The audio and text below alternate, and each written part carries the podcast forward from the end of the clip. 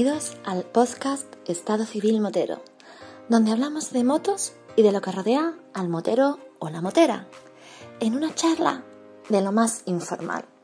Así que ponte cómodo o cómoda y disfruta de este episodio.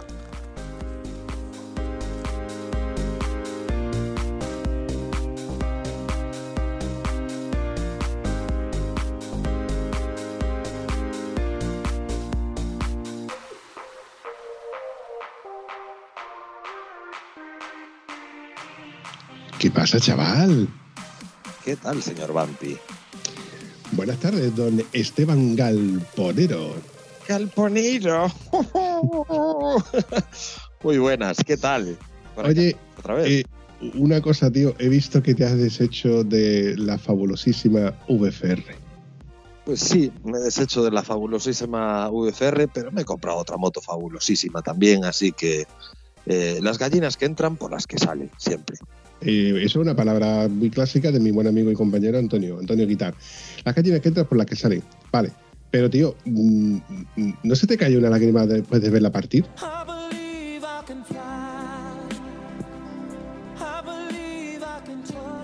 Siempre se me cae una lágrima al ver partir cada una de mis motos, pero bueno, eh, hay que evolucionar. Y bueno, ya te lo comenté a ti por privado, ahora lo comento aquí con los oyentes la VFR era una moto muy R y muy poco F. Y yo estaba buscando una moto para, ir a currar, para irme con mi novia y todas esas cosas. Y bueno, pues eh, la vendí y me compré una moto, de verdad, una moto de, macho alfa, de lomo plateado. ¡Esto es Esparta! Eh, eh, perdón, perdona. es que no puedo, no puedo. Estás comprando una moto de señor mayor. Sí, sí, sí, sí, sí.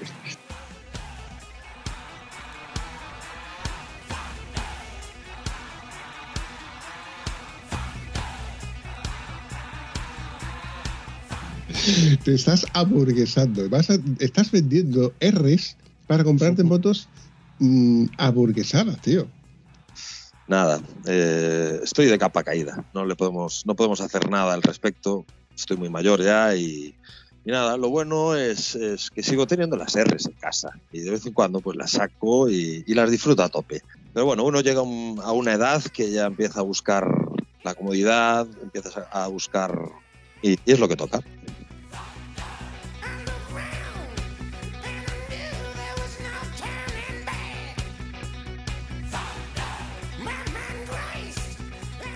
Oye, por curiosidad, de entre todas las R's que tienes, si quieres, hoy vas al garaje, al galpón y dices tú, hoy voy a coger una R. ¿Cuál es la R más R que tú tienes ahora mismo?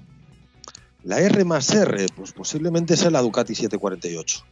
Yo creo que sí. Y no lo digo, y no lo digo porque, porque tengamos un invitado aquí muy especial. No lo digo por eso. Pero, realmente eh, sí, yo creo que es la R más R. Y bueno, pues nuestro invitado de hoy tiene esa misma moto también y yo creo que está de acuerdo conmigo en que esa R es muy R. ¿Qué tal, Javito? ¿Qué tal, cómo estáis? ¿Qué tal todo? Javito arriba. ¿Qué pasa, Javier? ¿Qué tal? ¿Cómo andamos? Muy bien, muy bien. Aquí estamos por los madriles y, bueno, ya de vuelta. Eh, estuve un mes y medio en Galicia y, y, me dio tiempo a conocer a Galponero. Y digo que te defraudó, te encantó, porque, a ver, eh, tu amigo Esteban tiene esa virtud, o gusta o no gusta. Un momento, no, no, no, no. Esto tienes que preguntárselo eh, estando yo fuera, porque ahora te va a decir, Esteban, un tío maravilloso, cercano, genial. Eso pregunta sobre la intimidad para que te diga la verdad, joder. Eso es así, compadre. Eso sigue siendo así. No me va a dejar quedar mal a mí ahora aquí, ¿verdad? Nada, un tío muy majo, e encantador, y, me, encantó que, nos conociéramos un poco al lado de mi casa. Eh, que, él apareció con, la Triumph y fue como, venga, vamos a dar una vuelta. Estuvo muy bien. Así que nada, el tío encantador. Y nada, estuvimos hablando un poco de nuestras cosas, eh, sobre todo eh, ponernos en tesitura, porque ambos, para ambos éramos hologramas todo el rato. Éramos hologramas y, y cuando solo te has visto en redes eh, muchas veces inconscientemente eh, te pones como patrones, ¿no? De cómo puede ser alguien o, cómo, ¿sabes? Pero eso luego, luego fue, fue guay porque me invitó a lo que tomamos, pagó.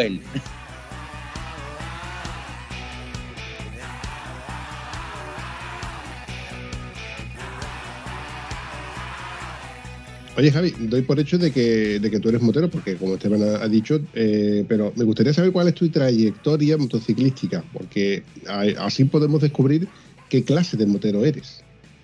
Pues, uff, venga, empezamos. Es muy rápido. Tampoco he tenido tantas motos. Empecé con una Derby FDS con 14 años. Eh, fue una moto que, que tuve durante, no sé, 3 o 4 años. Moto que me robaron en Madrid. Ojo aquí. Tía, Me la robaron, sí, sí, sí. Y tengo muy buenos recuerdos porque, eh, no, sé, no sé, empecé, empecé con esa moto, fue mi primera caída, eh, ligué con esa moto, eh, fui borracho en esa moto, eso no sé si lo puedes cortar luego, pero con 14, 15 años, un poco chispi, eh, sí he ido en la moto esa. Y, y también fue la primera, mm, bueno, en este caso ciclomotor, que me robaron. El, el sentimiento cuando te roban algo que quieres es, es jodido, ¿eh? Es jodido.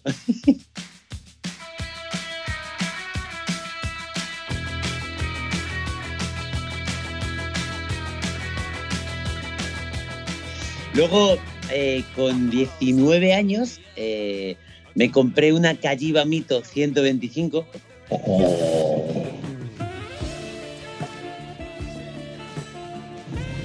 Que te marchas y me la compré sin carnet. O sea, no tenía carnet de moto y, me la compré. Eh, trabajaba en el Telepizza, ojo y me fui a, Caja Madrid y pedí un crédito y me lo dieron. Dije, ¿pero cuánto quieres? Y yo, no sé, creo que me costó 2.400 euros en aquella. Y me la compré y estuve con ella dos años y medio. Tardé en sacarme el carnet seis meses. Esto significa que durante algún tiempo eh, hacía algunas salidas furtivas de mi garaje. lo bueno de todo esto es que yo creo que ya ha prescrito, pero eh, tus padres cuando se enteran que tienes una moto que no tienes carnet, eh, eso, ¿cómo metes la moto en casa? Pues mira, mi padre eh, se lo conté y le dije, papá, me voy a comprar una moto. Eh, mi padre me dijo, ¿estás loco? Eh, me dijo, estás empezando la casa por el tejado. La frase la tengo marcadísima. Y nos fuimos a Alcobendas, eh, fuimos a probar la moto. O sea, vino un, vino un chico que me la vendió de Bilbao y trabajaba, trabajaba en los estudios de Telecinco. Y el chaval la bajó con una furgoneta y yo me acuerdo que era de noche eh, y, y vi bajar esa moto y te lo prometo que tengo grabado el olor cuando la arrancó, la sensación de decir, wow, esto. Es- me acuerdo del olor que, que- del olor de ese momento. Es que es acojonante porque era una moto que yo tenía en mi salvapantalla de ordenador desde hace ya muchos años. Y la tenía ahí y, mi sueño se, se hizo realidad. Fue como, wow. Mi padre siempre decía, "Ah, no sé si, pero a él le gustaba, ¿sabes? De hecho, cuando la vio circular, dije, "Ay, qué pasada de moto, qué bonita, qué buen gusto tiene mi hijo".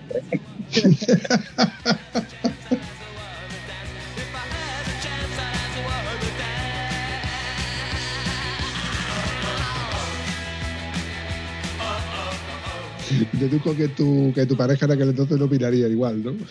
Claro, fue brutal. Es que fue un, fue un momento muy bonito. ¿eh? Aparte, acabo de revivirlo y hay, hay veces que, que llegas a revivir el, el- el recuerdo mental y de verdad me han venido olores. Me acuerdo del chico que me la vendió. Era eh, matrícula Bilbao, era Bilbao y era eh, Bilbao 9748 C de casa M de Madrid. Calliva Mito. sí, sí, sí. Y nada, fue una moto que joder, aprendí con ella. Eh, venía de una FDS y wow, me encantó. Me encantó porque fueron, creo que la tuve dos años y medio, casi tres años. Y aprendí mucho. Aprendí a que, a que me multaran. Hostia, qué bueno, que aprendiste a que te multaran, eso es Sí. sencillo, pero ¿cómo irías para que te multaran? Yo, o sea, yo fui, yo era un poco vaquilla. O sea, yo iba rápido con la moto. O sea, a ver, ahora ya he amainado, no como Galponer, que todavía no ha amainado, en toda la boca. aunque, se- aunque se compre motos de, de, de Yayos ya, pero él todavía no ha mainado, va, va fino todavía.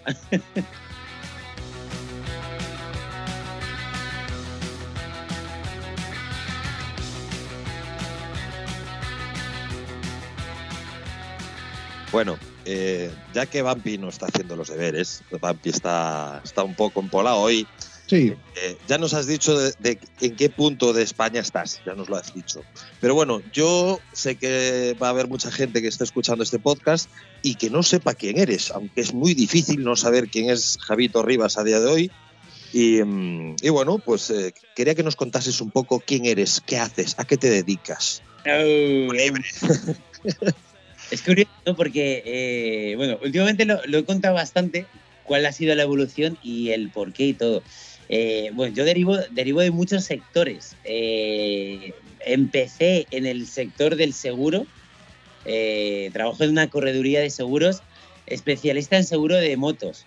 Eh, una correduría muy importante, eh, muy importante porque llevamos 30 años asegurando motos y bueno, yo llevo ya trabajando en esa correduría porque al día de hoy sigo trabajando en esa correduría. Llevo 17 años.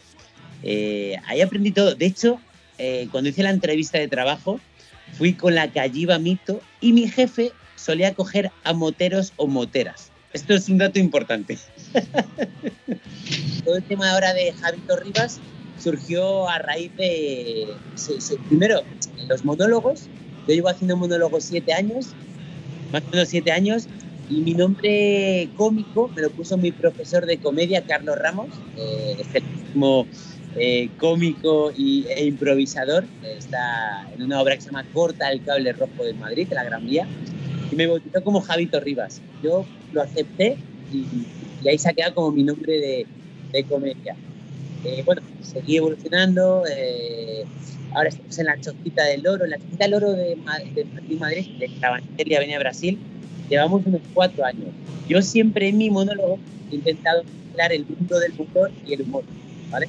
Esto para mí es muy importante porque es donde yo estoy cómodo. ¿vale? Que es, es un punto guay. Y cuando, cuando surgió, el- cuando vino el confinamiento, eh, en el confinamiento hubo un momento que todos nos podíamos hacer malabares con papel higiénico, todos hacíamos pan artesanal en casa, ¿sabes? pandemia, tiempo de pandemia.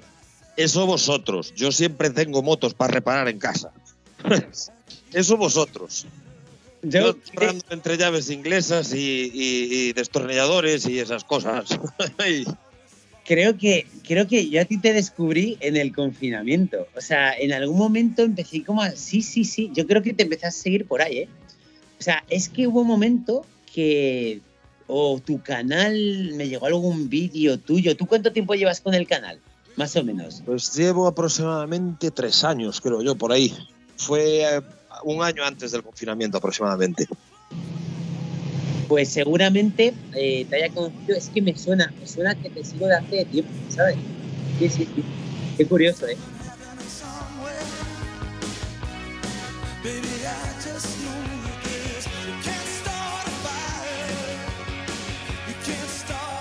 Eh, pues bueno, yo en el confinamiento, eh, yo dentro de mi monólogo eh, tenía dos bloques y hablaba de Gonzalo Serrano, Gonzalo Serrano, presentador de menos, de más que coches. Te he quitado ya todo, ¿eh? Presentador de más que coches desde el año 97. Eh, detalle importante que al tercer vídeo que hice me escribió por Facebook.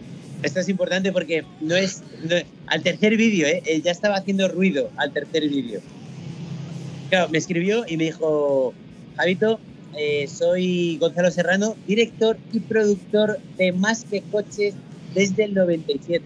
Me, me marcó todo, o sea, me meó, directamente me meó un poco para marcar su territorio y dejar claramente el estatus. Esto pasó con Gonzalo, muy majo, dijo que le gustaban los vídeos, pero que no le imitaba igual. Y claro, yo dije yo, para imitarte igual eh, tendría que pillar unos filetes. Pero todavía- Qué cabrón. yo todavía estoy fit y eso. No, el tío es encantador, el tío me conoce, eh, no nos hemos conocido personalmente. eh, hemos estado a punto de, cruzarnos en algún momento. Y estoy seguro de que en algún momento, en cualquier evento, vais a coincidir. Porque, a ver, eh, Javito Rivas es alguien ya conocido y yo creo que prácticamente tú eh, se te rifan. Con, Oye, vente para acá, hay un evento aquí, estoy- prueba este coche, prueba esta moto, prueba este balón de fútbol, porque, macho, haces de todo. Claro, esto ha empezado ahora. Es decir, eh, todo el tema de pruebas, de venta aquí, venta a este sitio, ha empezado ahora. Y lo que pasa, claro, es eh, eh, yo dentro de la comedia, el tema es el tiempo, ¿no? Yo a mí me ha pasado este año que he estado mega liado. Ha sido un año muy loco. Ha sido un año que hasta julio he ido fuera de vueltas todo el rato. Eso significa fuera de vueltas es trabaja en Eurojoy, eh, edita vídeos, haz vídeos a un ritmo de tres al día, que está muy bien. Es que he hecho ya 270 vídeos desde que empezó todo. Y, como bien Esteban sabe, luego es un curro. Es decir, edita, graba, eh, súbelo, ten. Joder, eh, contesta a la gente, ¿no? Porque a mí sí me gusta mucho que, que a la gente le. que, que se sienta un poco también cercana, ¿no? Que yo, yo soy cercano con la gente y me gusta mucho pues, contestar a la gente en la medida de lo posible.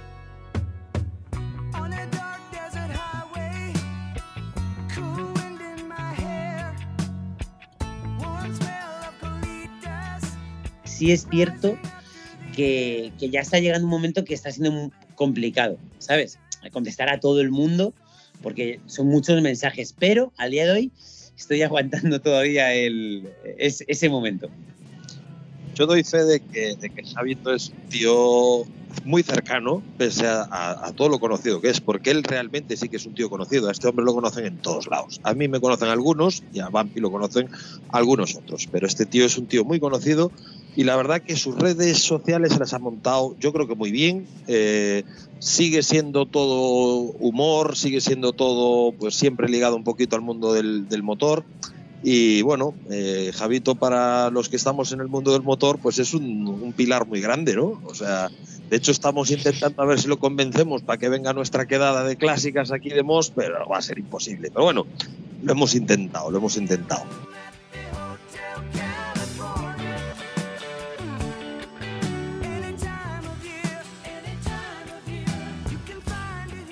Esteban, te voy a pedir que rememores un vídeo de Javito Rivas.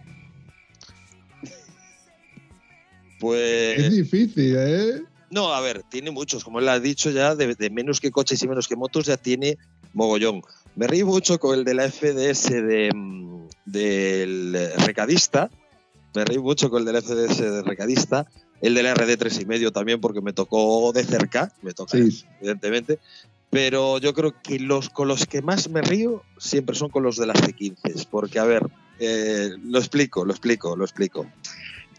Yo vivo al lado de Vigo y la C15 aquí en mi zona es Dios, o sea, la C15 fue la, furgoneta que levantó toda la economía de, de las Rías Baixas. Yo no sé cómo es en el resto de España, pero la C15 aquí es un vehículo eh, adoradísimo. Y joder, me encanta que una persona, por lo menos una persona, pues reconozca este mérito de la C15 y un poco, pues la haya hecho un poco eh, caricaturesca, ¿no? En este caso.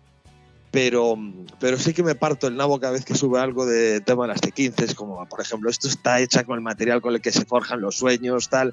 Es la hostia, es la hostia. Y, y me, y me mola mucho. Hombre, evidentemente a mí siempre me tiran más los de las motos, pero yo reconozco que tengo debilidad por los vídeos de las C15 que hace este hombre. Amigos, ¿qué coches?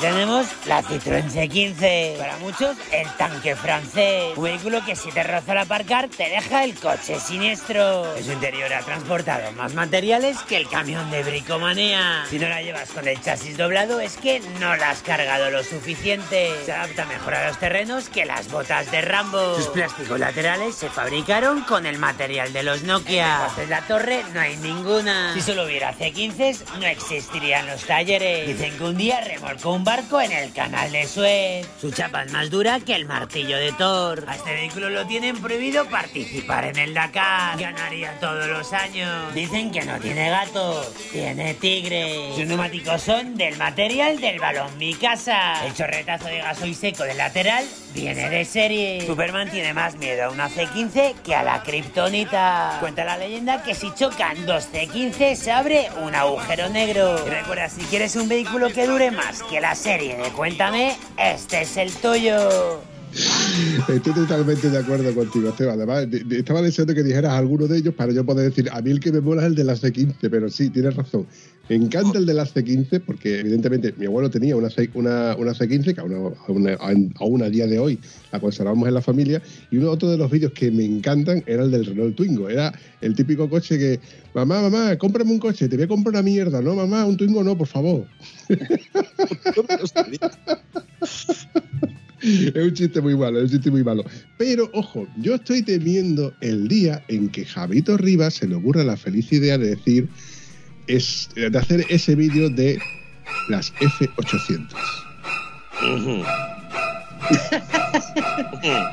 Vale, F800, eh, hablamos de F800 GS, 800 todas, ¿no? Vale, vale, guay, perfecto. Y es algo que ocurre que, a ver, el tema, mira, fíjate que yo he empezado, eh, a mí me han gustado las motos y los coches siempre, ¿vale? Eh, ¿Qué ocurre? Que menos que coches, nació al mundo del coche, y adaptando alguna moto, y sí, y en los últimos seis meses no he metido tanta moto. Yo soy más motero que cochero. Es decir, es como, joder, qué rabia que, que por tiempo, por. No lo sé. Eh, estoy ahora intentando meter más. Hoy ha salido una Africa Twin mi canal. La Africa Twin, la primera y tal. Y el otro día saqué una TZR 50. A ver, conozco alguna moto eh, actual o de los últimos 10 años que, que, fallaba más que las escopetas de la Casa Real. Y creo que podrían ser muy humorizados. ¿Sabes? Darle.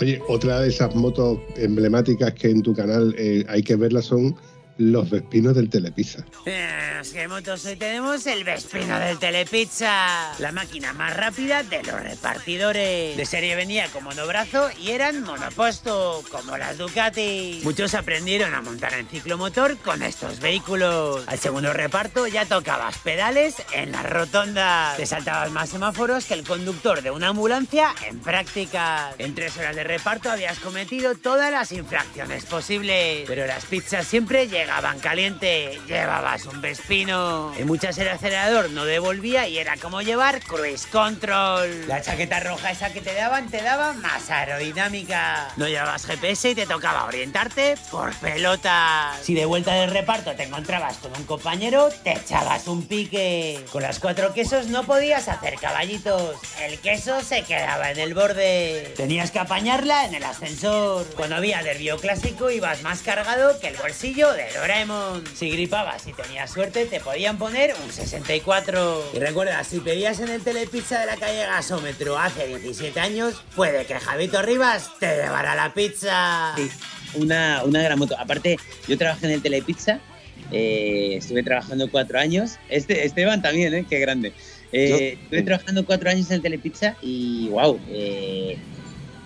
yo me partí la clavícula en el Telepizza. O sea, mi primer accidente en moto grave, grave, a ver, doble fractura de clavícula fue una moto. O que sí, sí, le- pero tengo mucho cariño, ¿eh? Aparte, fue un trabajo que me lo pasé muy bien porque cada pizza salida del horno para mí era un gran premio. Es decir, para mí había, eh, era como salir de boxes, cada vez me dan una pizza, mi cabeza era salgo de boxes y tengo que hacerme la pole, como sea.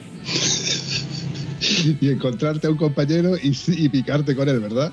Sí, sí, sí, yo, yo a lo mejor tenía compañeros, eh, trabajamos muchos amigos juntos y yo me acuerdo de mi colega Diego, decirle, oye, cruzarte con él y decirle, quedamos en, el semáforo tal. Y quedamos en el semáforo y echamos piques a ver quién llegaba antes al telepizza. Era brutal.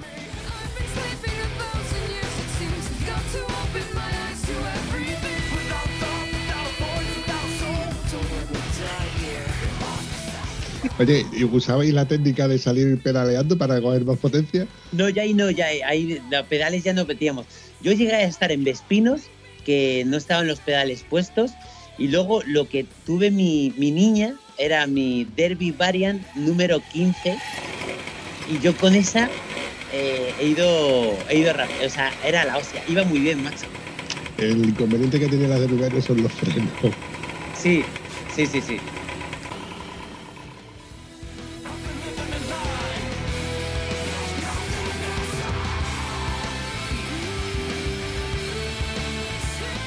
Yo, bueno, yo no, no trabajé eh, eh, exactamente en Telepizza. Yo trabajé en la versión low cost que había aquí en Galicia que se llamaba Cachopizza.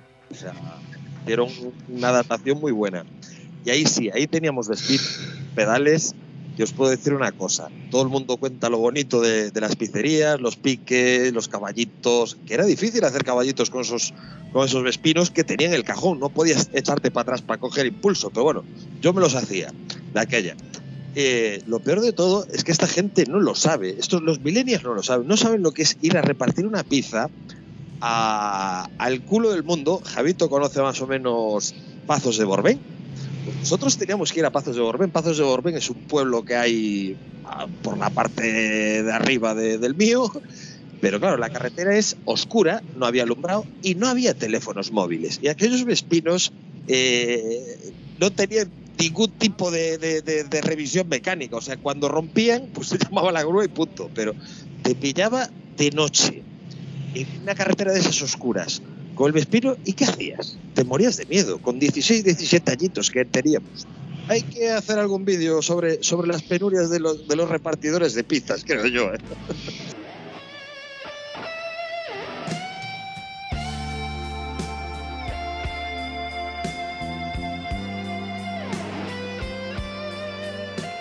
La verdad es que fue una época muy bonita. eh, yo en esa época aprendí muchas cosas. La Derby Variant, ya te digo, que era, del- yo era a ver, no, no, no- me las quiero dar de que, de que voy rápido con la moto, pero me esforzaba en repartir. Nosotros aquí en Madrid hay un barrio que se llama Lavapiés. Hace 20 años, 19 años, era un barrio bastante complicado, donde robaban, etcétera.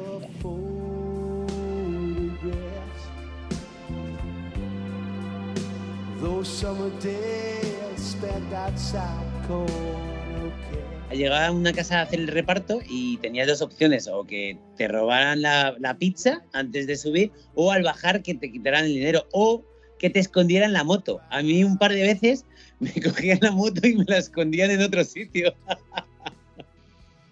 Calla, calla, que yo, yo vamos, recuerdo perfectamente que de hecho tengo dos, dos testigos. Eh, de, llegaba un colega con el modelo anterior de la Derby Variant blanca, con que ya salió con arranque eléctricos. la- o sea, era el modelo que tenía el faro este cuadradote, solamente el faro y el manillar eh, pegado y. No tenía plásticos prácticamente ninguno. Y en lugar de tener llantas 17, tenía llantas de 16. Y este coleguilla venía de vez en cuando, bueno, estábamos allí en el barrio y, y uno de los colegas que teníamos nosotros tenía una frutería.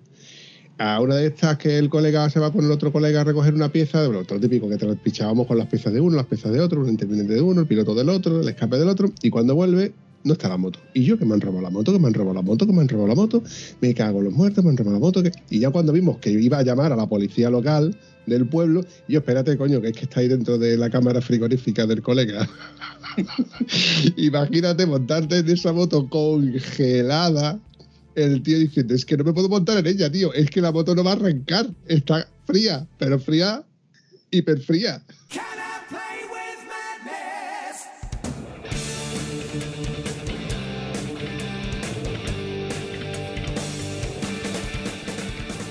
Yo creo que yo creo que las mejores anécdotas de nuestras vidas, eh, yo creo que han sido con los ciclomotores. Yo, a ver, escucho mucho el, podcast, eh, cuento, eh, escucho estas historias de esta gente que se pira a Cabo Norte, que te da la vuelta al mundo, eh, se sacan el carnet, se compran una moto y se dan la vuelta al mundo. O sea, yo no tengo huevos de ir de aquí a Madrid en moto, porque digo yo, yo no llego a Madrid. Eh, eh, y, escucho estas historias, pero bueno, nosotros tenemos esas anécdotas de los ciclomotores de aquella, que éramos unos delincuentes, porque éramos unos delincuentes, y yo no recuerdo esa época siempre, pero con una felicidad pasmosa, porque al final eh, eh, dices, coño, pues ahora que tienes una moto de ensueño, por ejemplo, la Ducati para mí es una moto de ensueño. A lo mejor para otra persona no, pero para mí sí lo era, porque yo cuando tenía mi ciclomotor, yo miraba una Ducati 748 en una revista y me salía en los ojos. Decía yo, esto es una puta animalada.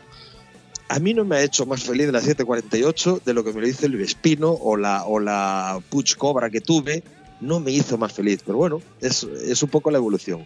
Yo creo que la- las anécdotas estas de, de- de cuando éramos chavales, esto sí que merecería, merecería varios podcasts. La verdad es que sí. Además, ten en cuenta de que gracias al tiempo que, hemos pasado metiendo la llave inglesa, porque con una puñetera llave inglesa desmontabas y montabas la moto entera, eh, vamos, nada de dinamométrica ni nada de calibre, eh, a tomar por culo. Con una llave inglesa la desmontaba y la desmontaba. Pero gracias a, a prueba, ensayo y error con esos ciclomotores, eh, muchos de nosotros hemos llegado a tener motos grandes y a saber al menos algo de mantenimiento, algo de mecánica eh, en las motos que tenemos ahora. Eh, tú, tú con tu 748, tú- ¿qui- ¿quién te iba a decir que, que ibas a llegar con una 748 y a poder meterle mano? Si no hubieras sido el valiente de cambiar pistones, segmentos y, y arreglar la carburación de una moto, a lo mejor no hubieras llegado a donde has llegado. Entonces, gracias al, al aprendizaje callejero de- de- y el saber de boca a boca cómo le falló a uno, uno cómo le falló al otro y cómo se truca una moto y cómo no se truca, pues llegamos a donde hemos llegado. Dicen que los mejores mecánicos son los dueños de las Ducati. Yo, a mi favor, eh, tengo que decir que yo todavía, a mí no me da ningún fallo, ninguna Ducati de las que he tenido. O sea, que, que nunca, ¿eh? O sea, nunca me ha pasado nada de decir, wow, nos ha roto esto. Nada. Un, un segundo, has dicho de las Ducati que he tenido, o sea que has tenido varias. He tenido tres Ducatis. He tenido, sí.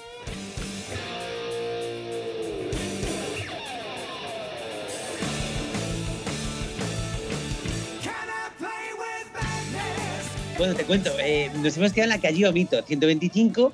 Eh, eh, tuve luego, cuando la vendí, me compré ya una moto más grande. Fue la Kawasaki ER6N. Color naranja, bicilíndrica con 72 caballos. Y cuando fui a comprármela, eh, tenía la opción Z750 o Kawasaki ER6N. Y me decanté por la N por peso y porque la otra la veía como muy tosca. Siempre la vi como muy barrilete. Y te puedo asegurar que, que la moto, la Kawasaki R6, la tuve 8 años.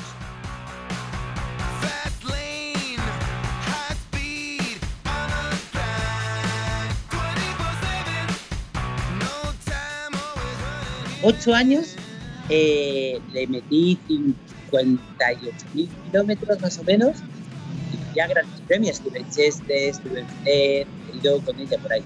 Eh, iba, esta quizás es con la que más rápido he ido. Es decir, iba sin conocimiento ninguno. Iba, eh, con esa me han multado bastante. Pero vamos a ver, ¿no te da vergüenza decir que te han multado tantas veces? No porque las pagué, pagué las multas. Pagas, descansas. Quien paga, descansa de toda la vida. Esto es así. Eso es así. Y los pimientos son asados. Y las papas fritas. Oye, oye Esteban, ¿a, a ti te han multado también muchas veces con la moto? Por curiosidad, estos son los trapos sucios que no salen nunca. No, no, no, no, pues eh, muy poquitas veces me han multado. Es increíble. Bueno, a ver, también eh, suelo andar muy atento a las cunetas y también, bueno, también tengo Portugal al lado y en Portugal un poco es como, como el país sin ley. No es que sea el país sin ley, es que, es que en Portugal la GNR, que viene siendo lo homologable a la Guardia Civil Española, pues no es tan, tan capulla como la de aquí, que bueno, tengo muchos muy buenos amigos guardias civiles, pero bueno, hay, hay de todo aquí y, ya lo sabemos.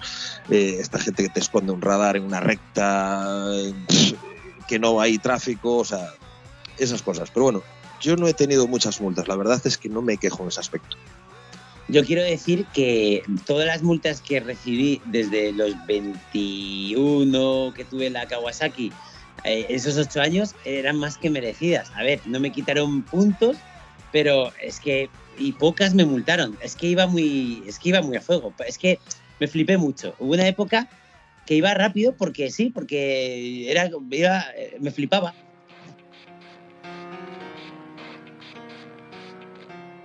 It starts with one thing.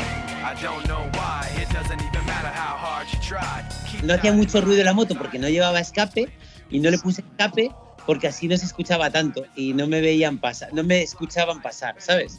Bueno, yo cuando tenía la Kawasaki ER6N, que fue la moto que, que más conservé, estuve durante ocho años con ella, eh, claro, iba un poco rápido y una mañana yendo a trabajar, mi trayecto era eh, Delicias, Atocha, Neptuno, Cibeles y subía por ahí. Pues en Atocha había un agente de movilidad que estaba en, en- en el asfalto, en el carril mío, y yo tomaba la curva siempre por fuera para evitar atascos. Y claro, le hice saltar hacia atrás al agente de movilidad.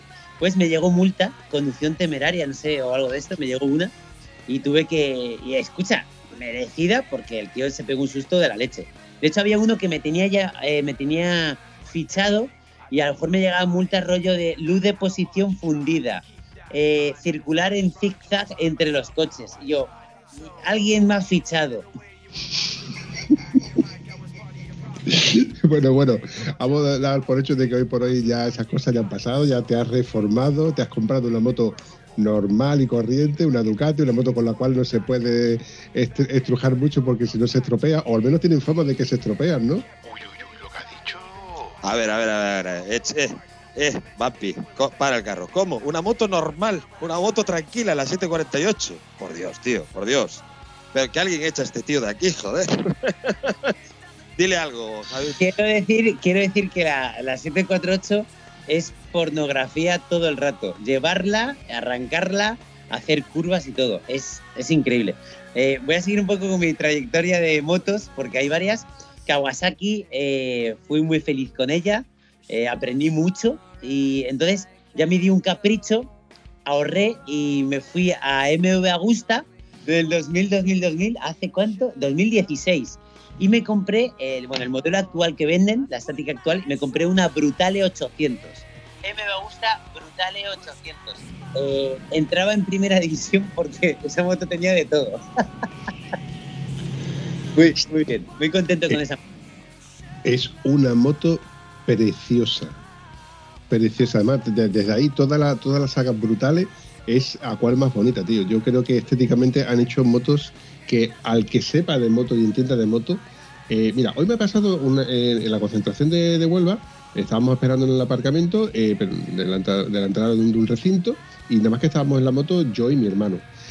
Y resulta de que se me acerca un hombre mayor y me dice, esta moto es de rally, ¿no? Digo, ¿cómo? Me quedo aquí, digo, digo, digo, hombre, no, caballero. Las motos de rally son monocilíndricas de hasta 450 centímetros cúbicos, las del Paris Dakar, y esta moto es una bicilíndrica de, de 800. Dice, pero bueno, pero esto es una moto de, de campo, ¿no? Digo, hombre, es una moto tipo trail. Y un poco más le expliqué, ¿no? Entonces, claro, tú le pones a lo mejor una Brutale al lado de la R6N, y igual por estética entiende algo.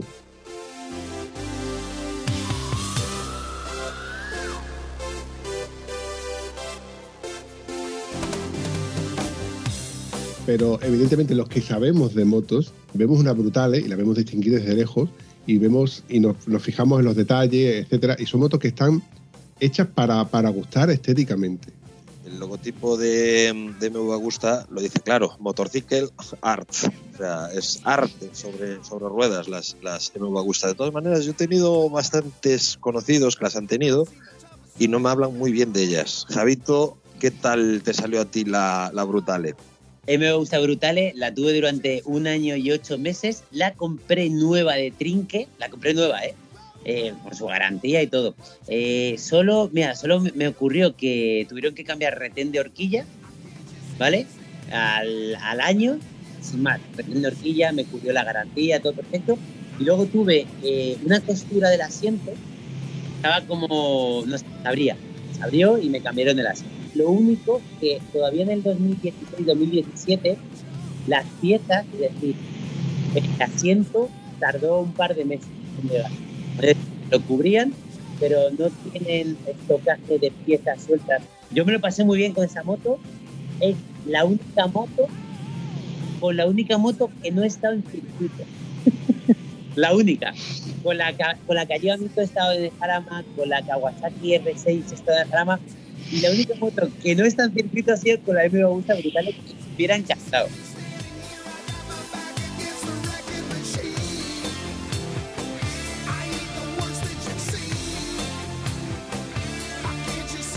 Estamos hablando de palabras mayores. Estoy viendo que Chavito que te gusta la velocidad. Sí, sí, a ver, sí, sí, me gusta. A ver, ya, ya todo, todo relaja, ya más cabeza, eh, pero me gustaba ir a circuito. Eh, yo cuando empecé a trabajar en Eurojoy, mi jefe tenía unas dos, tuvo dos 748. Tuvo una 748 y luego tuvo una 748R, que tuvo una R también y la utilizaba para circuito y demás. Y luego yo cuando, cuando entré, se acababa de comprar una Ducati 999S. Es decir, la tiene en la oficina, la tenemos en la oficina. Es una moto que está, tendrá como mucho 4.000 kilómetros. Y él hacía un montón de circuitos. Eh, corregidme, ¿la 99S es la moto de Matrix? es la siguiente, sería la, es decir, la de que sale Matrix, es la 998, estética como la que tenemos nosotros. Y luego la siguiente es la que tiene los faros redondos, eh, que es uno arriba de otro. Esa es, esa es la 999S, que es una gran moto, ¿eh? Sí, sí, recuerdo haberla visto en cierta concentración en la cual me llamó la atención porque era muy estrechita. Tú la veías de adelante a atrás o de atrás adelante y era una moto estrechita, de estrechita de depósito, de, de, de- de- de chasis. Eh, era una maravilla. Además, era una moto que tú decías, ya, ya esta moto está hecha para correr. Total. Una moto, sí, sí, eh, yo la he visto en circuito y era, era curioso. De hecho, yo llegué a coincidir con mi Calliva en circuito con él.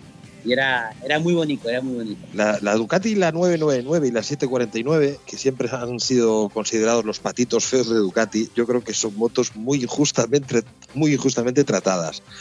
Porque, porque han sido motos diseñadas por y para ganar en el campeonato del mundo. Y lo hicieron, o sea, lo hicieron a la perfección. Son motos puramente deportivas. A ver, las, las anteriores, la 748, la 916 y todo eso son motos que son de carreras, porque, porque tienen acabados de carreras, tienen cierres rápidos, tienen eh, muchos acabados de competición. Pero es una moto en la que la estética era muy importante porque Ducati quería decir, oye, estamos aquí y sabemos hacer motos.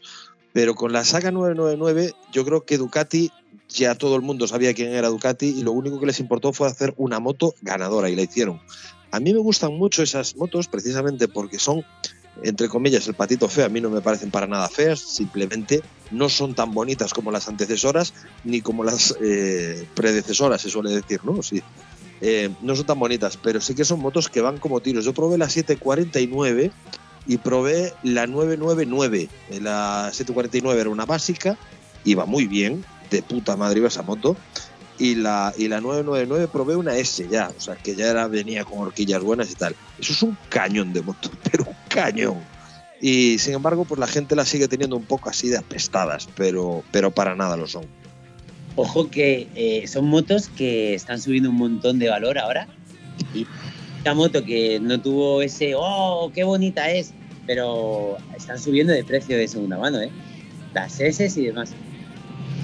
Todas, las Ducati están subiendo de precio una burrada, porque yo me acuerdo las Super Sport, las, las siguientes a la que tengo yo, que también son otros patitos feos, que son motos que van de lujo, porque son súper livianas y traen curva tal, llevan los motores antiguos de Ducati, y eran motos que te hacías con ellas por 2.000 euros y a día de hoy, no, a día de hoy valen dinero. Todo lo que la Ducati ahora vale dinero.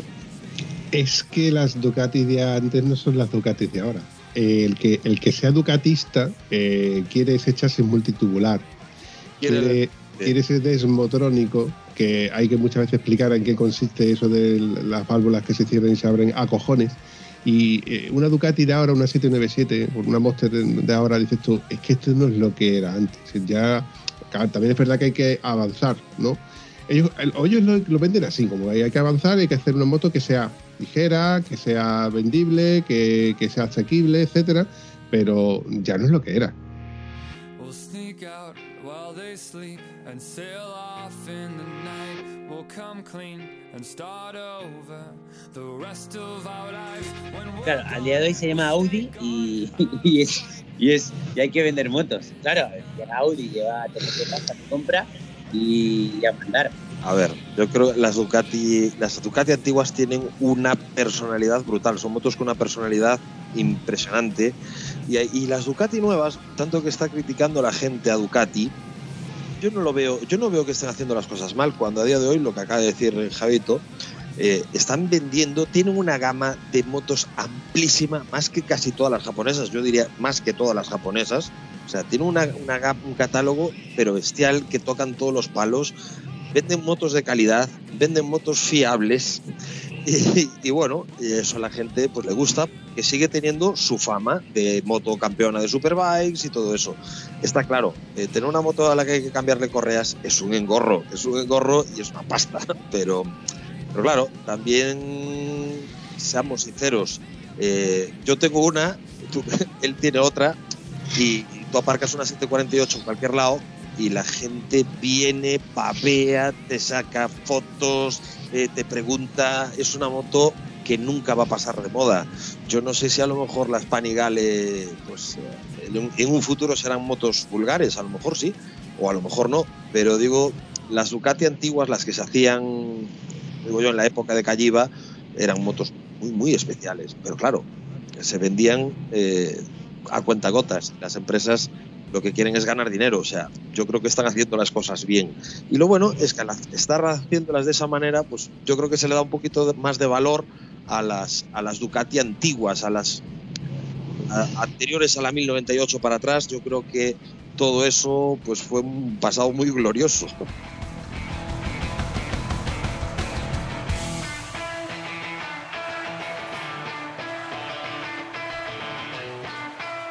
Creo que actualmente la marca Ducati es una marca de exclusividad, es un plus. Eh, el otro día eh, en el podcast de, de Dame Rueda estaban hablando de sobre las motos premium, ¿no? Y hablábamos de BMW porque todo el mundo pone como referencia a moto premium a BMW. Pero si te, si te pones, por ejemplo, a pensar en, en Ducati, ¿qué moto más premium puede haber que una Ducati Panigale, que una multiestrada R, eh, una multiestrada ¿Cómo era? ¿Cómo se llamaba la carretera esta famosa que también sacaron una edición muy especial de la multiestrada? Y, Spike Peak. Las Spike Speak. Tener una moto de ese tipo, eso, eso es premium, pero versión premium. Y pagar las revisiones de una de, ese- de- de una de esas motos en un concesionario, eso sí que es tenerle el- la tarjeta premium. Él lo sabe mejor que yo. Se le ha cambiado la cara, ¿lo has visto? Sí, sí, sí, sí, sí. Javito lo sabe mejor que yo.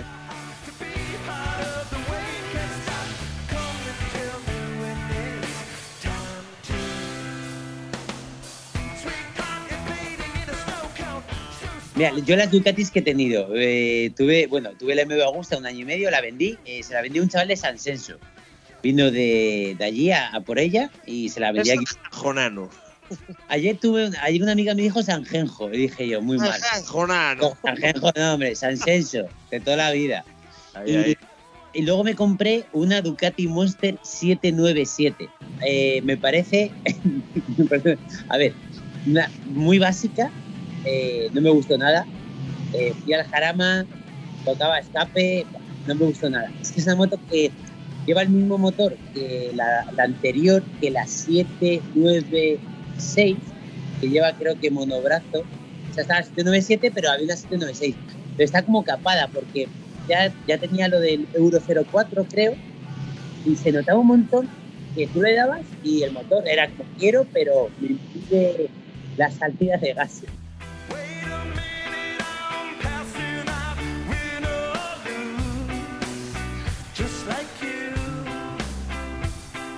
Tuve la 797 durante un año, la 821 durante dos años y nada, y al final eh, me compré una Vespa 300 para ir por Madrid.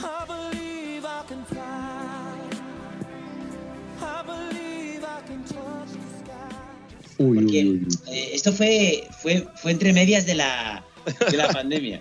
Y tengo una Vespa 300, que es la que utilizo por Madrid. Y a los cuatro meses eh, me salió una oportunidad. Vi una Ducati 748 en, en Mallorca y la compré en Mallorca y me la entregaron en Galicia. Que feliz, o sea, no sé, me, me gustó. Me gustó el cambio, ¿por qué? Porque empecé a saber lo que era una Ducati de verdad, en esencia, todo el rato.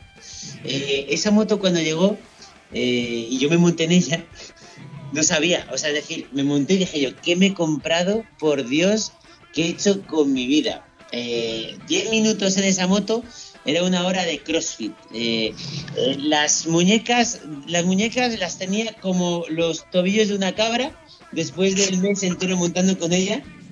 Y te das cuenta que, cómo se forjan los superhéroes. Y los superhéroes, antes de darle las capas, eh, le dan una 748 para que salgan kilómetros. Mi primera ruta fue a Portugal, a un sitio muy conocido, hay como un monte, no sé cómo se llama. No sé. Al de vez, seguro. Eso, eso, eso. ¿Ves? Y fui allí. Al volver, o sea, yo los últimos 100 kilómetros estaba pidiendo al árbitro que acabara el partido. Fíjate, corta esto, eh, corta que estoy, estoy, estoy mal. El culo me dolía, los, no sé, las muñecas, la espalda, o sea, fue como una tortura.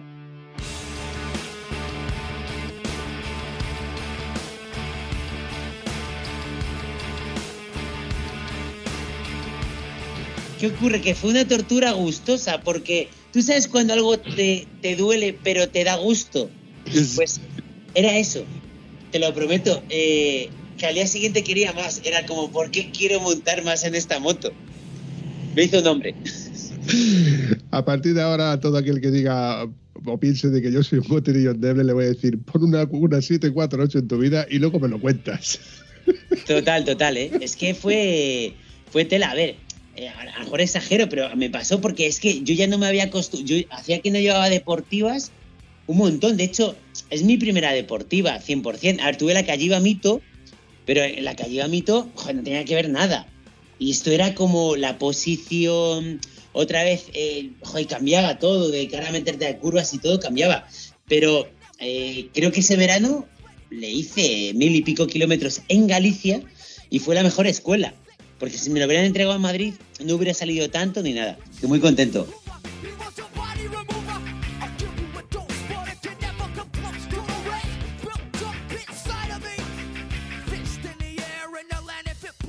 Oye, Javito, ¿y tienes algo en mente o piensas quedarte con la 748 más tiempo? Pues yo soy muy friki con las motos. Es decir, a mí me pasa que, que tengo muy buen gusto con las motos y con las mujeres que me gustan. Tengo muy buen gusto. Cojones. Es verdad, eh, he tenido la suerte de comprarme siempre las motos que me han gustado, que yo creo que han sido bastante bonitas. Eh, la Kawasaki no era bonita, pero fue una transición. Pero fíjate, la MV Agusta F4 750 o la 1000, la- las, las primeras, me, la, me, me ponen mucho. Me da, me da morbo. El otro día me dijeron que vendían una por 7500. Pero yo aquí en Madrid tengo una cosa que se llama Almendra Central, se llama Almeida y se llama eh, Las motos con más de X años no pueden entrar al centro, ¿sabes? Eh, creo que ahora nos han alargado hasta el 2024. Y todo lo antiguo que compre eh, del 2003 para abajo ya no puedes circular por Madrid. Y es una movida. Hostia, es que la movida es, importante porque a partir de ahora todo lo que tú vayas a hacer te condiciona con, el resultado de lo que te vayas a encontrar con el tema de la contaminación, donde tú vives, etcétera, etcétera, etcétera. Es que es algo que es importante porque lo mismo no nos puede ocurrir dentro de 5 o 10 años que la política cambie y digan, bueno, pues a partir ya de dentro de dos años va a salir una ley nueva en la cual en núcleos urbanos de, yo qué sé, X, ya no son núcleos urbanos de tipo Madrid, sino algo más, más bajo Sí, como... sí, sí, no, no. Y me, me voy a más. eh, por ejemplo, eh, hay, un, hay un taller de Vespa que lleva desde el año 1950 en la calle Bailén. La calle Bailén está justamente en el centro de Madrid. Eh, ¿Qué ocurre? Que si tu moto es del 2003 para abajo, tú no puedes entrar ahí, te multan. O sea, la multa es brutal. Y claro, eh, hay ahora la movida de permisos. Te pueden dar un permiso siempre que ellos justifiquen que llevas ese vehículo que, con muchos años arreglar. Pero es que están al saco, ¿eh? Eh, Yo ya tengo gente de mi alrededor que ha tenido que comprarse un coche o una moto con más con menos años para poder entrar. Es que es una movida, ¿eh?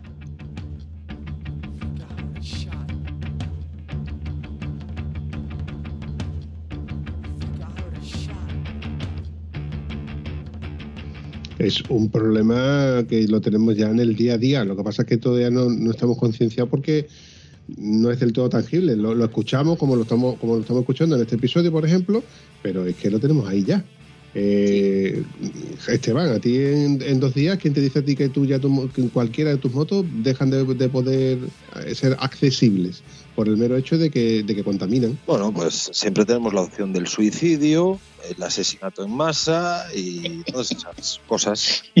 Es que, mm, a ver, eso, eso va a ser un problemón. A ver, yo tengo la suerte de que vivo fuera de un núcleo urbano y bueno, pues yo supongo que en carretera abierta siempre se van a poder usar. Y si no, pues nos quedarán los circuitos. Los gallegos estaremos más jodidos porque no tenemos circuito, pero bueno, menos, como decían, siniestro total, menos mal que nos queda Portugal. Eh, es así. Pero bueno, yo creo que esos serán núcleos y, algún día yo creo que se nos inflarán las pelotas y, y alguien pues, protestará por esto. Es, es tan injusto como lo que acaba de decir él. Tú tienes un taller y te están limitando eh, eh, la propia clientela. O sea, esta gente repararía Vespas de todo tipo, tal, y ahora pues esas Vespas no tienen acceso a llegar a ese taller. Y quien dice eso, pues dice mil historias más. Es muy complicado lo del tema de la contaminación. Y aparte que yo jamás entenderé por qué no se puede utilizar una Vespa, una ET4 de estas de, de- del año 96, que no contamina nada, porque es una 124 tiempos, y que puedas entrar con un Bentley Continental GT que se gasta 25 litros a los 100. No lo entiendo. No lo entiendo ni lo entenderé jamás. Tengo el caso de mi amigo Víctor, que tiene dos Vespas y súper antiguas, una de 60 y pico y otra, ¿sabes? Tiene como dos bastante antiguas. A partir del 2024, él no puede circular siendo, teniendo su domicilio en el centro de Madrid, no puede circular con esas motos. Es decir, es que es muy heavy esto. Es decir, yo tengo una moto que lleva aquí 30 años en mi propiedad, estoy en mi zona, el centro, vivo aquí, pues esas motos no van a poder circular a no ser que las haga históricas de matrícula, pues Madrid, 14, 15, Y, no sé, ¿sabes? Y, y- es, es un problema grave. Eh, no lo vemos, eh, yo en Madrid sí lo veo por mi círculo de gente, eh, es un problema. Eh, yo cuando no sabía muy bien cómo estaba la norma, el año pasado, cuando ya eh, cuando regresé con la Ducati aquí a Madrid, eh, tenía mis dudas si yo podía entrar con mi moto, porque mi moto es del 2001, ¿vale? No tiene la pegatina. Eh, un par de días que circulé con la moto y que fui a acceder al centro, eh, he de decir, o sea, es que para acceder dentro del centro hay cámaras en la parte de arriba y te graban la matrícula. Pues lo que hice fue acceder por la acera. Me puse en modo telepizza y fui por la acera eh, con la moto para que esa cámara no me cogiera. Y pensando por dentro, quien hizo la ley hizo la trampa. Ya, entonces, Pasas de ser un conductor a un peatón. Es muy absurdo. Es muy absurdo. total, total. Lo que acaba de decir él, o sea, si no la haces histórica no puedes circular. La haces histórica, que es lo mismo, pero llevas una matrícula con una H y, y puedes circular. O sea, es que eso tiene más lagunas que el copón. El problema es que aquí en España somos ovejas. Somos puñeteras ovejas. Es Eh, en otro país y plantan fuego a la DGT.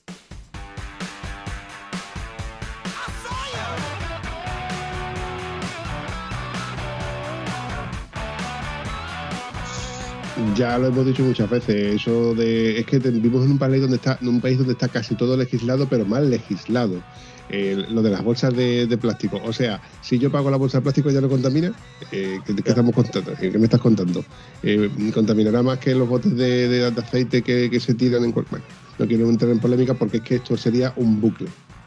Claro, creo que es todo dinero, ya está. Todo es dinero, todo es recaudar. No hay una lógica y ya está. Tengo un vecino de garaje que tiene, por cierto, tiene dos BMWs R1200 GS, una de su señora, otra de él, eh, y luego tiene un Seat Marbella. Tiene, el Seat Marbella lo ha tenido que matricular histórico para entrar dentro del centro. Dice, yo es que es mi coche para, para circular por Madrid, su Seat Marbella de siempre. Luego tiene otro coche, pero lo- para acceder ya lo ha tenido que matricular histórico. Ya es un dinero. Pues creo que esto es para recaudar dinero y ya está, ¿sabes? Pero bueno, Puede que sea hasta la canción la que nunca te escribí. Eh, vendrán las motos eléctricas y veremos eh, dentro del canal de Esteban, de Galponeros, Esteban cargando una moto eléctrica dentro de 20 años en su canal. No, pero eh, eh, eso es algo que parece, que parece exagerado, pero yo me, eh, lo, me lo he imaginado. Yo en mi zona, yo vivo en Huelva, entonces yo veo mucha gente que para llevar las motos de agua al, agua se las llevan en remolque. Entonces os veo a, todos, a de vosotros, eh, llevando las motos en remolque para poder circular fuera de la ciudad, como si fueran motos de agua. Sí, sí, sí, tiene ahí un símil bastante bueno. Eh, a ver, a ver qué pasa. Eh, luego, bueno, van cambiando cosas. Yo de momento entro con mi Ducati 748 al centro de Madrid y voy a hacer ruido. Yo voy allí a hacer ruido. Yo voy a, que las alarmas salten, ¿sabes? En plan, ¿de qué hace esto aquí? Yo si veo a Almeida le digo, Almeida, mira qué de CO2 tiene esto. ¡Bum, bum! Para la próxima vez que te vengas a Galicia te vas a bajar mi RD y le vamos a echar el aceite en vez de al 2 al 4. Y, y- y dice, coño, ¿qué va el botafumeiro por ahí? No, no, no, el, el Javito, Javito. Pues eso es lo que había que hacer, era llenar todos los núcleos urbanos de, de RDs, que una RD sí que contamina, eso sí que, que hay que decirlo, y, y contaminar todo, coño, contaminar todo. Si es que Oye, Esteban, una, una- una curiosidad. ¿Sabes que me han contado de que existe el aceite para motores de dos tiempos con olor a fresa? Sí, el, el eh, Ipone Samurai. Pero es una mierda, tío. No me. No, no, te lo digo de verdad. Marea ir detrás. Aquí en, en- en Vigo se lo echan muchos compañeros.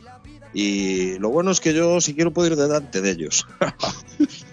Porque detrás no aguantas, tío. No aguantas. Eh, Yo me acuerdo en mis dos tiempos, eh, yo me iba a Calleja, que Calleja es, el- es la tienda de, de accesorios y de venta de cosas para la moto más antigua de Madrid. Iba a Calleja y compraba siempre Castrol TTS. Incluso yo en la RD. Y va de puta madre. Es un aceite económico que va bien.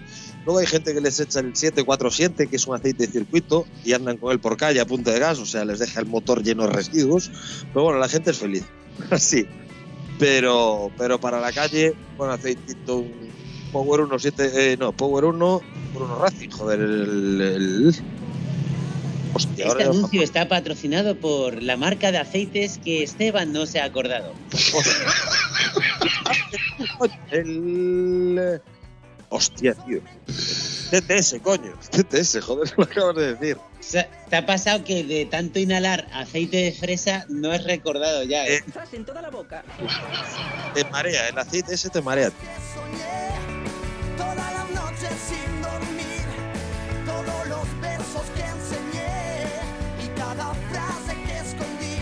Bueno, a ver, yo creo que esto salió un poco accidentado, este podcast, pero, pero bueno, eh, creo que Bambi se va a cagar en la puta para editar todo esto. Se va a cagar, se va a cagar.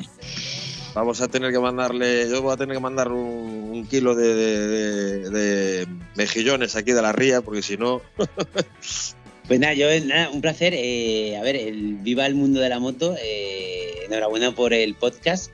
Prometeré eh, escucharlo y tal de vez en cuando. Porque es que, claro, es que no, no, me ha dado tiempo. Ha sido una. Es que llevo un año tan loco que tengo que medir incluso para. Sí, sí, sí. Pero bueno, eh, no sé. eh, muchas gracias. A mí lo que más me gusta, siempre, o sea, fíjate, yo, yo desde que tengo 14 años me compro la motociclismo y todo me ha ocurrido en función de la motociclismo. Trabajo en Eurojoy porque había un anuncio de la motociclismo. Eh, todo va por ahí, ¿no? Eh, no sé, creo que, que eh, un poco por salvar los muebles hay que ir ahora con cuidado, ya con cabeciña, evidentemente. Antes contaba, ¿no? Un poco la nostalgia de, Buah, que antes íbamos súper rápidos y tal, el mundo de los ciclomotores que nos enseñó la mecánica, la evolución de me saco el carnet, primeros viajes largos, pero el mundo de la moto es maravilloso, eh, creo que, que salva, que cura, que cura el alma de muchas personas y esto es precioso, Eh, casi tanto más que el amor, porque eh, o que el humor. Eh, la moto, fíjate que es eh, esa pastilla que hay gente que se está tomando por lo que sea, porque tiene una época mala y de repente dan un transilium y cosas. eh, si tú un día estás rayado, te coges la moto, te haces una ruta ciento y pico kilómetros y vienes con las ideas renovadas y despejadas. Creo que es el mundo donde más compañerismo hay, porque, o sea, yo es que yo en Galicia ahora me- he saludado con todo el mundo, hasta con el que te afilaba los cuchillos con la Vespino, eh, te saludaba. Creo que es un mundo muy unido, eh, con mucho respeto, mucho compañerismo Y eso es, eso es la hostia. O sea, ¿qué quiero? No sé, eh, viva. Estoy, estoy feliz de haber nacido en esta época y haber vivido el mundo ciclomotor, el mundo moto y, no sé, y, a lo mejor, a lo mejor no, no haber nacido hace 100, 100 años después para ir en motos eléctricas. que llegarán. Yo, chavales, eh, me ha encantado este episodio. Evide- Evidentemente, tengo que pedir disculpas por el sonido porque hemos tenido problemas, no sé qué lo que le ha pasado hoy a Skype, que nos la ha jugado a los tres. Pero reconozco que este episodio me ha encantado. Os agradezco a los dos que hayáis sido partícipes de, este buen rato. Javito, para mí ha sido un placer conocerte. Me gustaría, bueno, ya sabes que por aquí siempre tendrás a un amigo y cuando quieras pegarme un telefonazo y, lo que tú quieras, pues estoy disponible. Eh, sigue haciendo contenido como el que estás haciendo, nos hace feliz a muchos de nosotros con todo lo que estás haciendo y te deseo muchísima suerte en la vida. Eh, Esteban, por mi parte, yo espero más adelante cogerte mejores condiciones de las que te he cogido hoy, so golfo, que eres un golfo. Serás cabrón. Serás mala gente, coño. ya, ya, ya, ya. Pero bueno, eh, también espero verte en un futuro. Eh, hombre, de momento lo, dejamos, lo dejaremos por Skype, pero me encantaría un día poder acercarme por Galicia y darte un abrazo como te mereces. Bueno, yo ahora me seco las lágrimas por estas bellas palabras que nos ha dicho Javito. La verdad que ha sido un discurso que nos hemos emocionado los tres. Vosotros los oyentes no lo podéis ver, pero nosotros nos estamos viendo y, nos ha emocionado.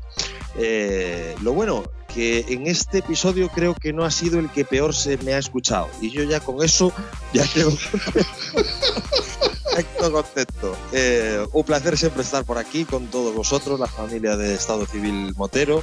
Yo ya sabéis que soy un motero de pacotilla, yo soy un motero chatarrero, pero bueno, motero al fin y al cabo. Pues nada, chavales, lo dicho, por mi parte me despido y nos vemos pronto.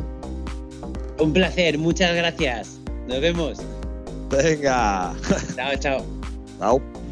Si te ha gustado este episodio, puedes comentarlo en cualquiera de nuestras redes sociales. Es gratis y nos ayudas a seguir creando contenido.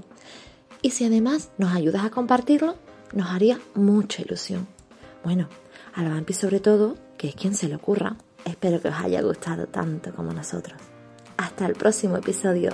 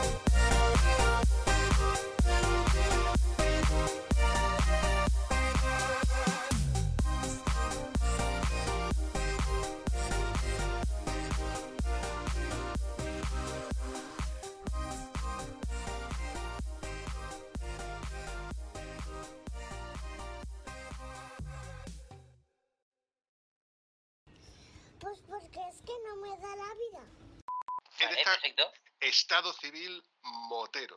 Sí, sí, sí. Perfecto. ¿Vale? Te lo hago Pues yo. nada.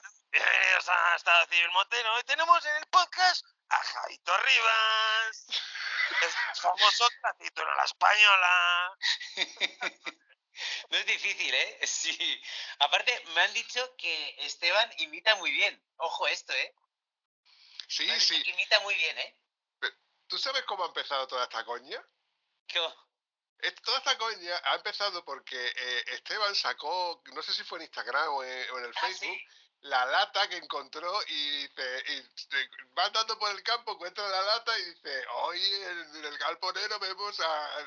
Y, y digo, hostia, qué bueno sería que tra- traer este tío, qué pena que este tío no sabemos si le gustan las motos. Y dice, calla, calla, pero si a este tío le molan las motos, digo, ¿qué me estás contando?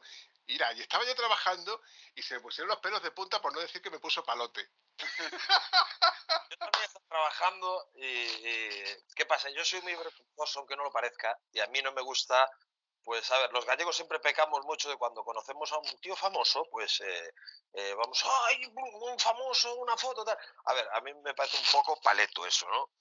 Pero claro, a mí conocer a Javi Torribas sí que me ha hecho ilusión porque es un tío de- de nuestro rollo, ¿no? Aparte, joder, el tío yo siempre escuché, no, él tiene casa aquí en Galicia, tal, y claro, los gallegos siempre hacemos la piña ahí con los gallegos y tal. Y, y claro, el tío tenía una 748, que era una moto que me flipaba a mí y tal, y no sé qué, no sé cuánto. Y aparte, que joder, que lo conoces y es, es un tío súper cercano. Que él ya podría ser el típico desagradable, en plan, no me molestes. Que Claro, pero yo una no cosa... porque- respires el aire que estoy respirando yo. Y, no, o sea, bien. No, pero es importante. ¿Sabes lo que pasa? Que, a ver, el tema de la fama, eh, yo lo veo tan efímero. Es decir, tú ahora mismo dices que es, eh, sí es cierto que hay gente que me conoce, ¿vale? Y, y estoy agradecido, pero a mí no me ha cambiado nada a nivel de actitud ni nada. Es decir, yo eh, siempre que me viene alguien a saludar, soy como Paco Martínez Soria con la gallina recién llegado a Barajas, porque me sorprende, digo, ah, ¿sabes? O sea, yo, yo cuando voy por la calle, yo no soy consciente de que la gente me conoce. Es decir, que me sorprende y de verdad, eh, ha, ha habido toda la gente que se acerca a saludarme en algún momento que ha dicho, hostia, oye, oye, perdón, tal, me ha encantado porque eh, me ha gustado saber que lo que hago ayuda, eh, genera humor, genera risa, ha como una comunidad. creo que hay buen rollo porque eh, mi humor es muy blanco, dentro de todo esto es muy blanco. Y, eso es maravilloso. Y, joder, y yo, pues, eh, abrazable todo el mundo, agradecido. Y bueno, eh, a seguir currando. Y siempre que me trasladen que estoy soltando risas, que es mi cometido, yo seguiré trabajando. Es así. Mira, aquí yo sinceramente te digo que el agradecido soy yo y en el momento que Esteban me dijo de que eras accesible, yo yo yo lo flipaba porque Yo no le dije eso, ¿eh? Yo no le dije eso. dijo, he dicho accesible, no accesible.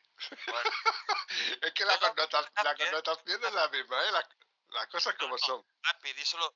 Te dije, este tío curra mucho, tal, y a lo mejor, oye, yo qué sé, tal, yo le lanzo la cañita ahí, pero Pero muy bien, pero es así, pero eh, yo qué sé, a ver, yo, es como si yo quiero lanzar la caña, la caña también a alguien más, más grande, en plan, de, ¿puedo lanzar la caña tal? Pues mola, tío, hay que ayudar a la peña. Es que, no sé, tío, somos iguales todos, tío, aquí no hay nada. comercial, te acabo de ver un comercial con cuatro o cinco estrellazas ahí de la hostia.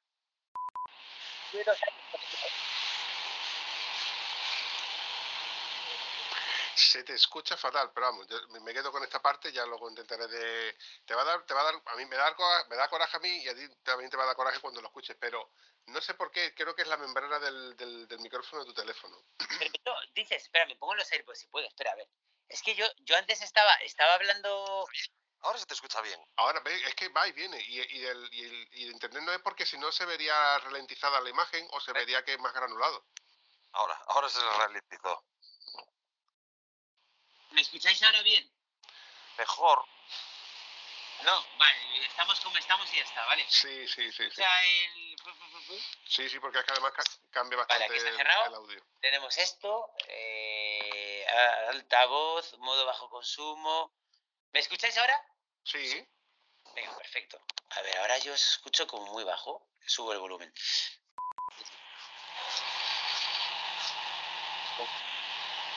Ahora se escucha bien, ¿no? Mira, toma falsa, te vas a pegar todo, te vas a pegar todo, todo el episodio metiéndole y sacándola, metiéndole y sacándola, metiéndole y sacándola. Al final al móvil le va a gustar y todo. Ahí está. Bueno, eh, eh, Que, que lo siento mucho, pero te va a tocar otra vez contar eh, lo del guarda de movilidad. Por tercera vez. repito monólogos, o sea, no te preocupes. Esto es así, el pan nuestro de cada día, todo el rato. Vamos así. Yo por eso bueno, yo estoy cumpliendo, ¿eh? eh, de- de- te estás cumpliendo a medias, Golfo. esa parte, esa parte. Pero eh, ha hecho trampa, ha empezado antes, Golfo. Bueno, Y estás deseando quedarte sin batería. oh, pues nada. Ahora lo tengo cargando, pues que carga lentísimo. Ya, lentísimo. no, El problema, es, el, pro- el problema es que si estás usando una videollamada, la videollamada se consume bastante. Eh, oye, oye, me acaba de entrar una llamada. Lo, lo sabía, lo sabía la entrada de llamada. Esto es un clásico. Es- mira, no, tranquilo, no, no preocupéis porque yo luego lo recorto. Es como cabras. Estáis como putas cabras. Pero relajé. Eh, fíjate que con la Kawasaki Nunca de gordo y nada, ¿no? O sea, que, que eso es importante. Muy buenas. Mira, tenemos un problema, ¿eh? Tenemos un problema. ¿Me escuchas? Sí, sí te escucho, sí te escucho.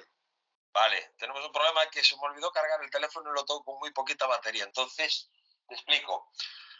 Cuando empecemos a grabar, le enchufo los auriculares y de momento lo voy a tener cargando un poquito porque está al 40%. Yo no sé si me aguantará para todo el podcast. Está la cosa muy mal. Uh, ¿Buenas? Me ha salido el antivirus, tío. Eh... pues tienes uno malo, tío, porque estoy en tu ordenador, ¿eh? si yo te contara. Es la segunda vez que me sale en, un minuto, vamos. Oye, ¿me escuchas bien o qué? Sí, te oigo, te oigo, te oigo. No me he puesto ni los AirPods ni nada. O sea, me has pillado, tío, casi con la polla afuera. O sea, como esperaba que me llamaras a las nueve.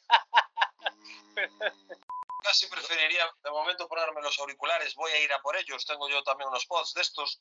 Mientras, y luego ya cuando empecemos a grabar, pues tal. Ir eh, comiendo las pollas ahí un poco, que yo vengo ahora. que- no, no, hace- no hace falta, no es que se hace Qué bonito, falta. tío. El- Espera. Con lo, con lo fácil que hubiera sido, podéis ir a tomar una cerveza o, o nos tomamos algo, pero tenemos que hablar de pollas tan pronto. O sea, esto hay que cortarlo, ¿no? Que luego sale, ¿sabes? Eh, ¿tú- has escuchado algún episodio del podcast de Estado Civil Motero? Por curiosidad. No, tío, es que no tengo tiempo, ¿sabes? Mi vida es muy complicada. Vale, vale, vale. Pues te va a encantar cuando escuches el tuyo. Bien, bien. Espero escucharlo, ¿eh? Que, ojo, es que voy muy pillado, tío. Pero bueno. Eh, a ver, dame un segundito que vamos a cortar aquí cosas que tenemos. Guau, guau, guau, guau. Tienes que Pues darle estaba, vi- esta- estaba viendo Thor, o sea, no te digo nada, ¿sabes? Pues tienes que ver la última de Top Gun. Sí, sí, la he visto. La de Top Ah. Gun la he visto. Oh, yo me Muy buena, ¿eh? Palote, palote, palote, palote. A mí me ha, me ha encantado. Me ha encantado. Pero hay una parte en la que no me ha gustado, tío. Si sacas la GPZ 900 desde el principio, déjala un poquito más, coño. Que ya la, la H2 la hemos visto muchas veces. Ya, eh, bueno, pero es un poco lo nuevo también. A mí me hace gracia que vayan sin casco todo el rato, ¿sabes? Es como... Ya, eh, sí con las gafitas clásicas. Pero Tom Cruise, por lo visto, tiene eh, hay una, una- de esas coletillas que Tom Cruise en todas las películas, si te fijas en Misión Imposible, Sí. todas va sin casco. Luego, Es co- bueno, espera, claro, en la de Misión Imposible igual. Cuando va con la S1000RR, Mm. en la ejecución va sin casco. Y luego con la 19 Con la 90 también. también va ahí sin casco, sí, sí, sí. Tiene una norma no escrita, es como por ejemplo tu amigo, tu amigo Esteban, él tiene una norma no escrita en la cual tiene que comprobar las motos en pantalón corto. Tocando rodilla, ¿eh? Por ahí, por el barrio. Los cojones. Ahora sí te veo, Vamos. Vamos ahí. hijo puta, te, te tengo dicho que no te quiero ver fumando. ¡Acabamos ya! Te voy a tomar por culo. Te tengo dicho que no te quiero ver fumando, coño. ¡Acabamos la fuma! Venga. Espérate. A ver, habla. Mejor ahora. Que fuese por el acento, mejor, tío. Pues verdad que con el acento tenemos poco que hacer. Qué desastre. Me tiene contento desde ayer. Desde ayer, tu amigo Esteban me tiene contento. Va y me llama ayer y me dice, oye, nos habíamos quedado con unas tías rubias allí, sí que vamos a salir, no sé qué, tal cual. Y digo, pero ¿qué me estás contando? Mira la cara, mira la, la cara de paro que lleva. Siendo un ordenador, tío. Parece, tienes la cara de un informático cuando reinicia un ordenador, tío. Que va como, ¿sabes? Mejor con los cascos, ¿eh? Ahora, Ahora, a ver, cuéntame algo. hola, ¿qué tal? Perfecto. Uy, mucho mejor, ¿verdad? Mejor. ¿Qué has ¿Te has hecho?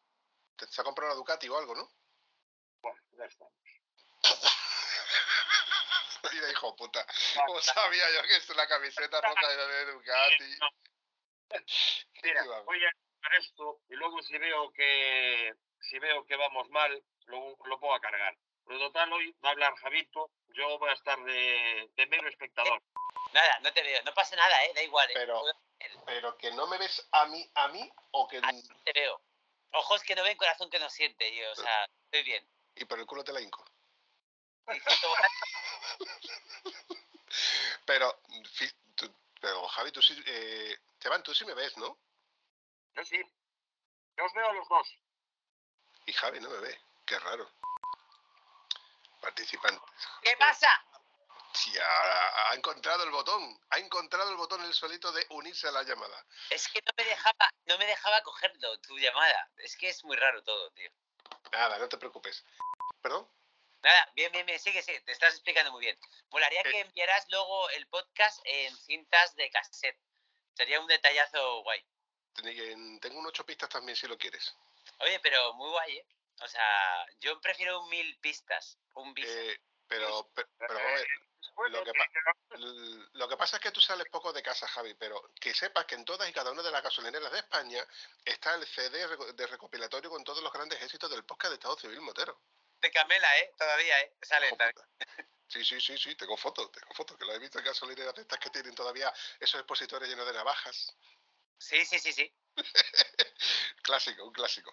Eh, el sonido de arranque de la 748 de Javito es el sonido de arranque más popular de España. O sea, ¿quién no ha escuchado arrancar la 748 de Javito? Por Dios. Yo tengo el sonido de arranque de la 748, es más, tengo además en exclusiva el sonido de arranque de la 748 de Esteban con los calzoncillos bajados. ¿Cómo se ha quedado? Bien, me parece ya, vuestras cosas íntimas ya las gestionáis fuera, fuera de esto, ¿vale? claro, ya son vuestras movidas. No, fue, fue que fue a grabarme el sonido de arranque y no se dio cuenta de que al girarse para, para darle un par de acelerones se le veía la rejilla del insert coin. Y La dijo, moneda- puta, La moneda de 500 pesetas, ¿eh? Te cabe ahí dentro. qué cabrón. Oye, así no te- ni empezamos ni terminamos nunca. Vale, Vale, vale, pero que conste que te lo voy a perdonar esta vez solo.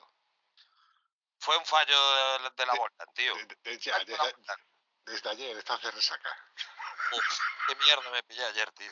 Tío, muy mayor, Bambi. Muy, muy, muy mayor. ¿Qué me vas a Sí, contar?